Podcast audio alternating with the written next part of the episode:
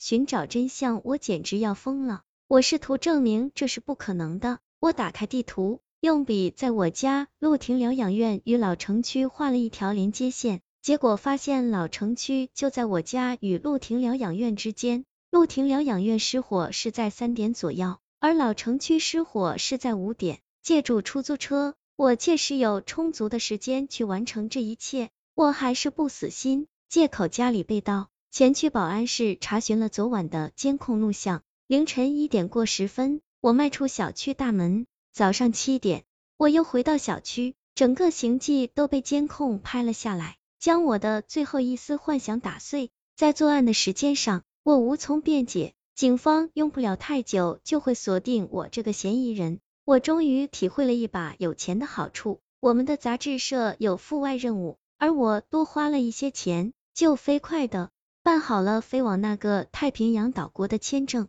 唯一让我难以面对的是穆燕，我这一切都是瞒着他进行的。我要走的那天，他还一无所知，我不知道应该如何与他告别，只能发了个短信，告诉他要出去一阵子，然后狠心将手机卡扔掉。我坐在机场的椅子上，看着平板电脑里与穆燕拍下的点点滴滴的回忆，不知不觉眼泪就流了下来。我用手去擦滴在屏幕上的眼泪。无意中点开了另一个视频，那是我接受催眠的录像。木燕不知什么时候将它拷进了平板里。我之前仅仅是觉得这段视频有一些别扭，但我直到此刻才发现别扭的原因。自从生存挑战出事后，我的左手就一直不灵便，它无力而笨拙，我羞于在他人面前展示。而在这段视频中，我的左手却看不出有什么毛病。每个动作都那么平静而流畅，他好像比我正常的右手更加灵活。我想起了陆航，是的，陆航是左撇子，一个写的一手好位卑的左撇子。我感觉浑身的汗毛都在这一瞬间竖了起来。木燕告诉我，陆航是我在潜意识中想象出的另外一个人格，但他并不懂多少心理学，这都是方丽告诉他的。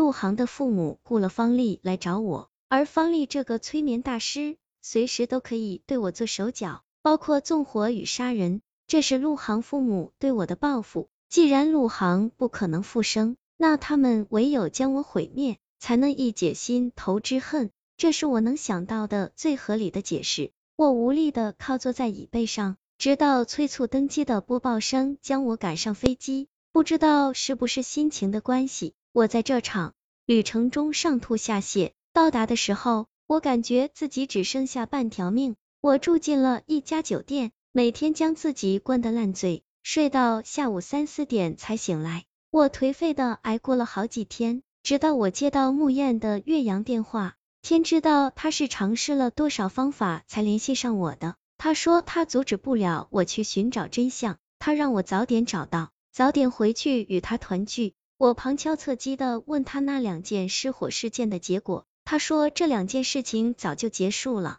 不是我提起，他都想不起来了。我强迫自己重新振作起来，我向附近的当地人打听，意外发现不少人都知道那次生存挑战，因为很少有中国人在这里做大型活动，所以他们印象都比较深。不少人让我直接去找当地的酋长，据说他对那次挑战非常感兴趣，还自驾游艇去观看过。这真是个好消息！我买了些礼物，便去拜访那位叫康提吉的酋长。康提吉酋长的住所在一处远离城市喧嚣的半岛上，是几间连在一起的棕榈屋。屋子不大，却十分雅致。屋前的花坛里栽种着我叫不出来名字的花草。不远处是微型港湾，一艘小游艇在其中随浪起伏，算是附近少数现代化的东西。隔着棕榈编织而成的门。我听到屋里隐约传来一阵阵歌声，是用土语唱的。我听不懂歌词，只觉得旋律优美。酋长似乎是在屋内欣赏当地的表演，我不知道会不会打扰他，犹犹豫豫的敲了敲门。屋内的歌声戛然而止，门开了，一个老人站在门前，他身材很高大，微微驼背，面容虽然沧桑，但并不显得衰老，裸露在外的。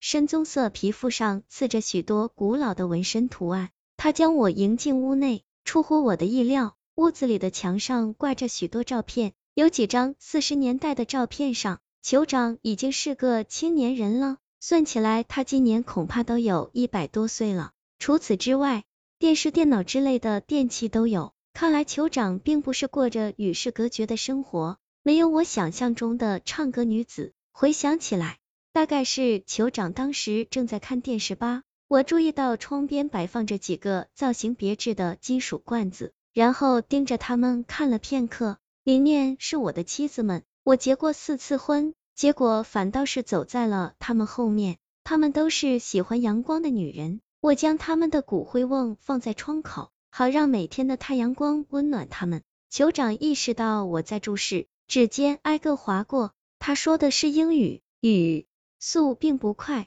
我勉强能听懂。这片土地上的人生死观都与我们大不相同。我觉得这样超然其实也不错。我们还是说你的事情吧。我记得你，也记得你的朋友。最后是你们赢得了挑战吧？他为我冲了一杯当地的植物饮料，我喝了一口。这种我叫不出名字的饮料，清凉又刺激，很是特别。我用有限的英语磕磕巴巴告诉他，不是我们，仅仅是我。在这之前，陆航已经失踪了。我算是莫名其妙的赢得了比赛。现在我来，就是想找到陆航。康提及酋长食指在空中画了个圈，笑道：“不用担心，很多东西在这里是不灭的。”这话说的云山雾罩。很有哲学意味，我却只想知道陆航的下落。酋长又说，你们被困的那个孤岛，又被叫做灵隐岛，曾经是我们的圣地。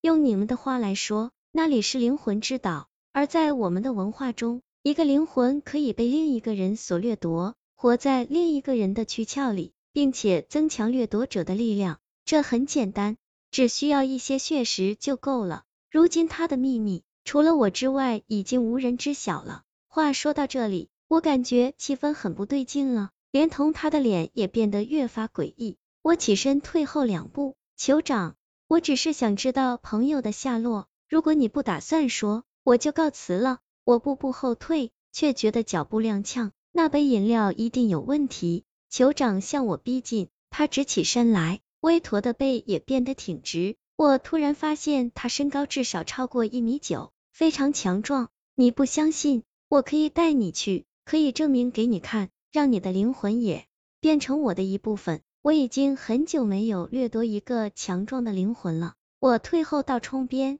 摸到了身后的金属罐子，他妻子的骨灰瓮。我也顾不得那么多了，揪起一个就向他扔过去，骨灰瓮的盖子飞了出去。我原想里面会有许多骨灰。没想到它里面空无一物，他爆发出一阵笑声，不是一个老年男子的笑声，而是一个女人的声音，很快又变成了另一个女人的，这不就是我之前在外面听到的歌声的主人吗？原来那声音并非是电视里的，而是他发出来的。我瞬间明白了他说的血食的意思，他吃掉了他的妻子，也许是骨灰，也许是别的什么样子，然后掠夺了他们的灵魂。变得又长寿又强壮，他又发出了其他人的声音。看来受害者们不仅仅是他的妻子，而我这样的陌生人是最好下手的对象。我已无路可退，他向我扑来，敏捷的像一只棕色的豹子。我学过无限制格斗，但我喝了那杯该死的饮料，我的左手也一点用处都没有。他早就发现了，